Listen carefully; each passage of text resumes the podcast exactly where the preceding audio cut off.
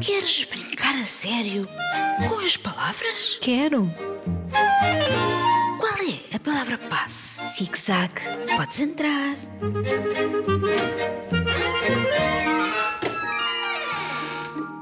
Olá, Margarida. Olá, Isabel. Olá, queridos ouvintes. Vamos brincar a sério com as palavras? Claro, mas primeiro temos as respostas ao desafio que lançámos no programa anterior para vos ler.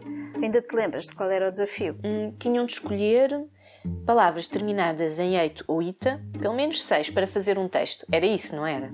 Exatamente. O Tiago escolheu a terminação ita e ficou assim.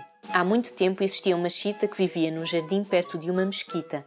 A chita tinha um parasita que fazia com que comesse cada pepita de chocolate que apanhava. Um dia, uma turma onde toda a gente era jesuíta fez uma visita ao jardim. A chita ficou frita de tão zangada porque não gostava de companhia.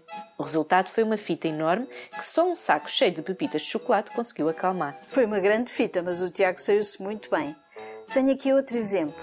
O João, o Zé Pedro e a Marta fizeram em conjunto e escolheram a terminação eito.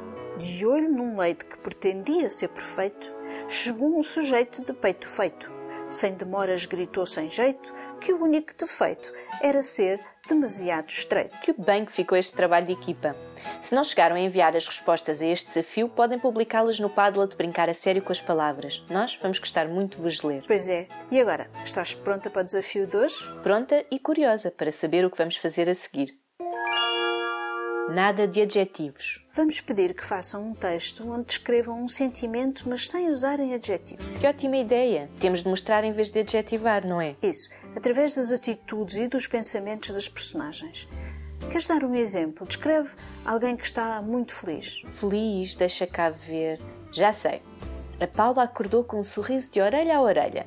Desceu as escadas a cantarolar, pronta para decorar a mesa com os seus enfeites preferidos. Iria ser um dos melhores dias de sempre. Muito bem, é mesmo isso. E podem escolher outro sentimento para descreverem no vosso texto, através das atitudes e dos pensamentos das personagens. E já sabem, só não vale usar adjetivos. Pois não. Enviem os vossos textos para radiozigzag.rtp.pt. Sim, ficamos à espera. Até à próxima. Adeus, boas escritas.